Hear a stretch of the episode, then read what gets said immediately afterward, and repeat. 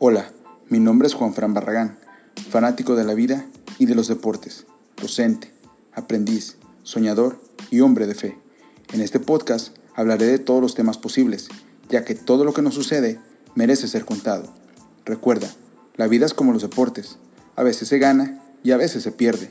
No te acostumbres a ninguna. Lo realmente importante es disfrutar el proceso. Comenzamos. Hello, welcome to the new podcast of De La Vida y Deportes. Here is your go, your host, host, uh, host Juan Fran Barragan, and this is the uh, podcast.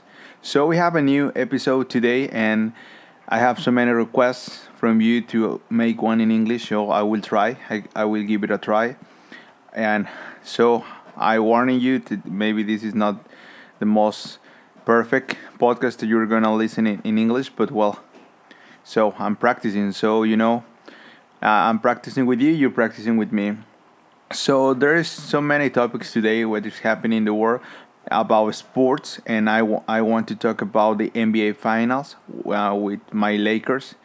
The Lakers are playing on the finals and uh, are winning 2 2 to the Miami Heat.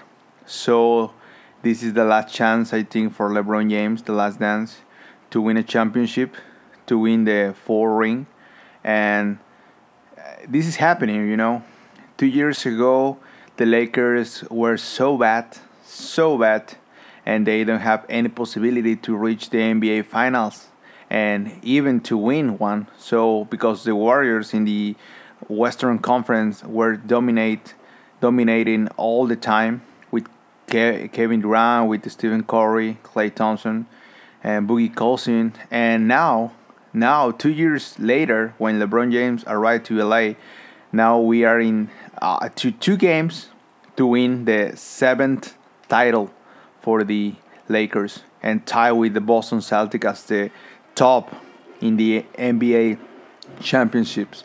So the Miami Heat is not an easy cake, but they have so many injuries sorry about the music because they having a party close to, to, to the place I record this podcast.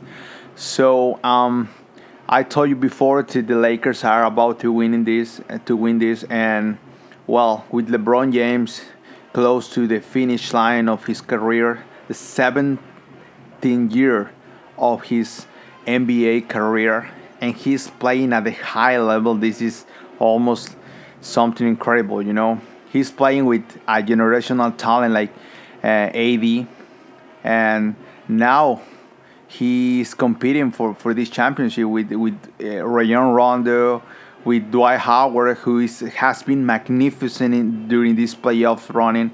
I love Dwight, his attitude during this this playoff, and with Coach Vogel, right? Frank Vogel, who has the first opportunity to reach a final finals and to play against a team like Miami with Erik Spoelstra, Pat Riley, all these great, great talent they have, young core they have with Jimmy Butler to his Jimmy Buckets, you know, that's his nickname.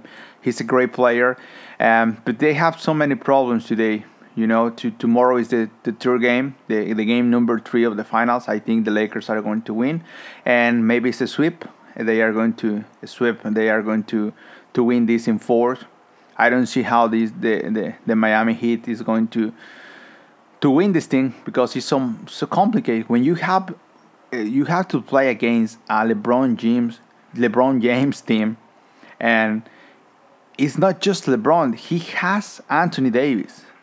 Uh, Anthony Anthony Davis has been playing like an MVP, and now with LeBron James in, closing the games and with all these role players they have, like Danny Green, who has been champion twice with uh, Toronto last year and with San Antonio Spurs a couple years ago against LeBron team, Miami Heat, and now they have this possibility to have another ring. Rajon Rondo, who won in 2008 with the Boston Celtics against the Lakers, he's going to become the first player in NBA in NBA history to win two rings with one with Celtics and one with the Lakers, and they are going to tie a 17th um, rings. But Rajon Rondo is going to be the first player to win with both teams. That's crazy. That's crazy, you know.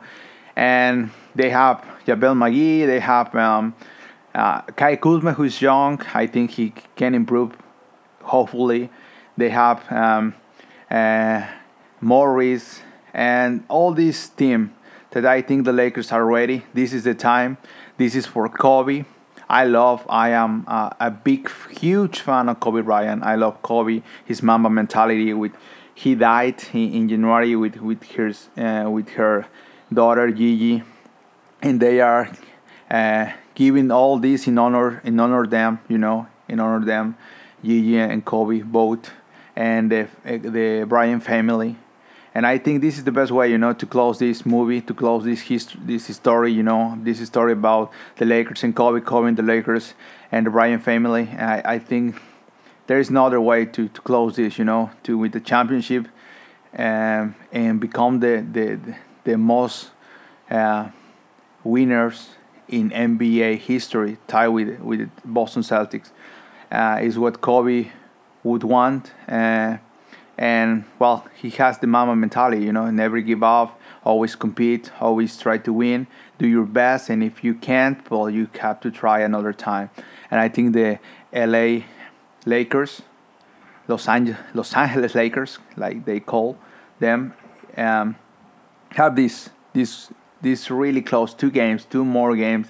The this job is, isn't finished they have two more games, and I think for all the fans around the world, for all the fans in LA, for all the fans of basketball around the world to to honor Kobe in this way, to have the four ring for LeBron and his legacy, and this goat com, uh, comparison with Michael Jordan, and, and also between Kobe Bryant and LeBron James. I think the the four ring because remember MJ had uh, has six, and Kobe won five with the Lakers, and now LeBron would have four. And remember, he won with the Miami Heat twice. He won one with Cleveland. That was great.